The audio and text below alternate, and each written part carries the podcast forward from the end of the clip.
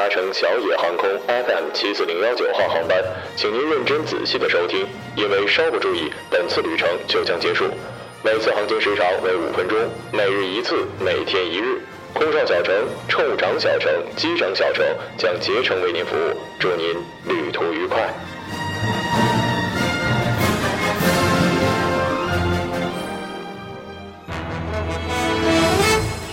各位听众，晚上好，晚上好。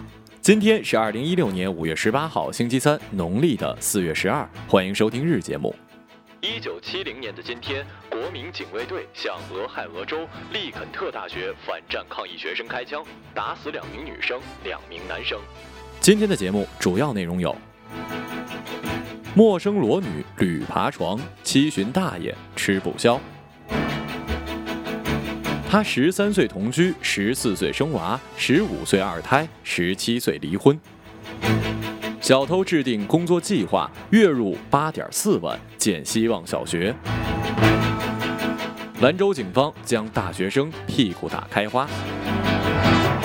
下面请听详细内容。张大爷今年已经七十多岁了，是杭州富阳麓山街道的本地人，在一家已经倒闭的工厂传达室工作。大约八点左右，陌生女子直接来到了张大爷的休息房间，她把自己的衣服全部脱光，直接躺在了张大爷的床上。张大爷以为自己碰上了艳遇，顺水推舟与她发生了关系。结束之后，他给了女人一百块钱，女人就离开了。没想到这是张大爷的噩梦开始。五月六号的晚上，这个女人又来到了张大爷的住处，套路一样。不过这次张大爷感觉身体不行了，一个人坐在了外面。那个女人什么也不说，直接在休息室拿走了张大爷的钱包。后来听说我们的大爷报警了。这年头我们男生真的很危险啊！前几天公交车上男。生被女生骚扰的事情闹得是沸沸扬扬，没想到这些女淫魔连我们天真的老爷爷不放过，世风日下，人心不古啊！看来我以后出门得戴面纱了，不然我这翩翩美少年肯定得被非礼呀！长得帅绝对渣男绝对坏，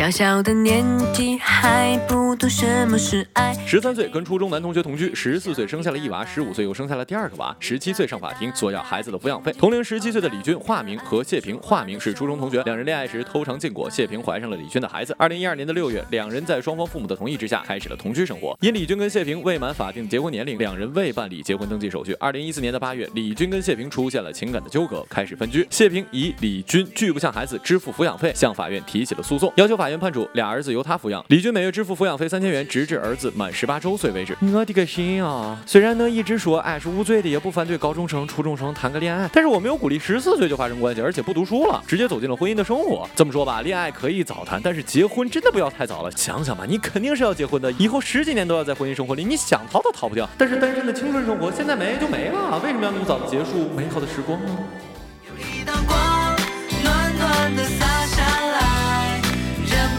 的小期待，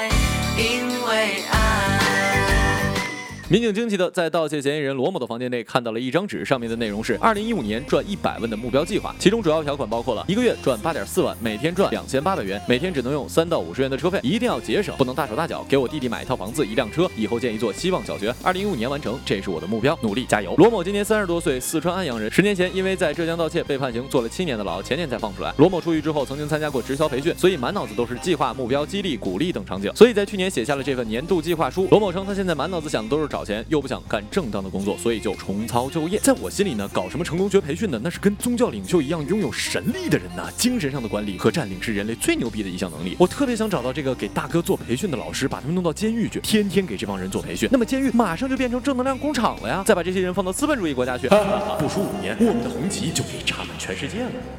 巨人在东方升起。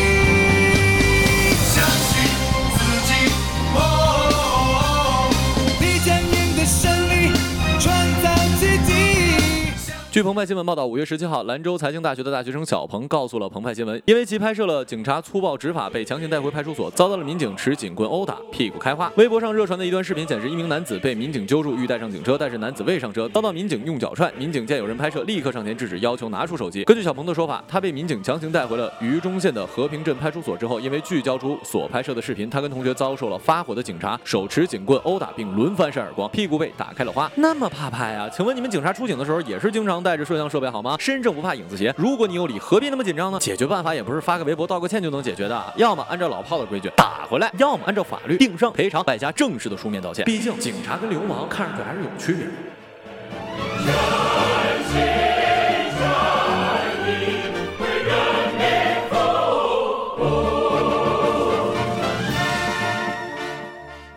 今日人物廖丹，廖丹告诉《新京报》的记者，由于尿毒症，妻子杜金玲各项功能衰竭，因心梗已于昨日逝世。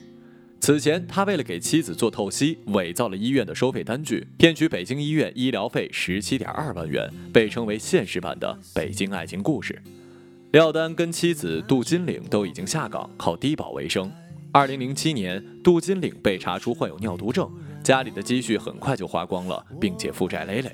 因没钱给妻子治病，廖丹找人私刻了医院的收费章，以免去高额的尿毒症透析费。他的行为一路畅通，四年没被发现。到案发的时候，涉案金额高达十七点二万元。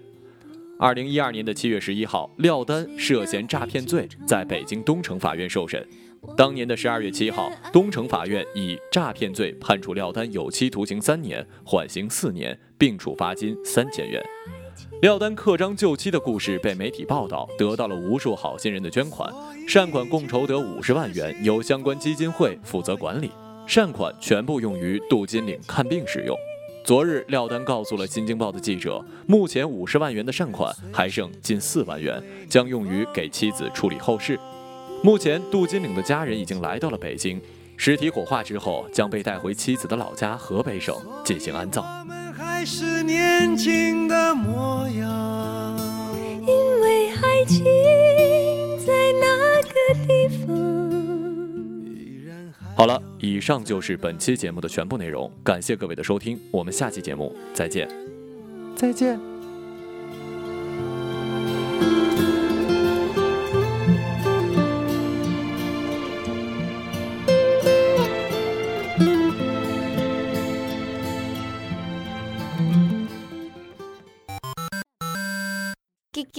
귀요미귀귀귀요미초코머핀한조각시켜놓고谢平以李军拒不支付孩子的抚养费，向法院提起了诉讼。谢平以李军拒不支，谢平以李军拒不支，谢平以李军啊不不不不，谢平以李军啊 to fuck，谢平以李军拒不支付孩子的抚养费，向法院提起了诉讼。谢军以李平拒不支付孩子的抚养费，向法院提起了诉讼。 谢谢平以礼军，谢平以礼军拒不向法。